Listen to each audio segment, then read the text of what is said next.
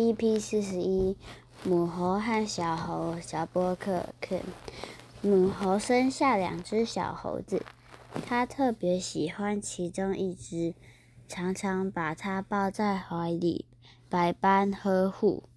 另一只小猴则任由它东跑西跑，四处玩耍。有一天，备受关爱的小猴被母猴抱得太紧，窒息而死了。而那只被忽略的小猴，虽然没有受到细心的照顾，反倒得以平平安安长大。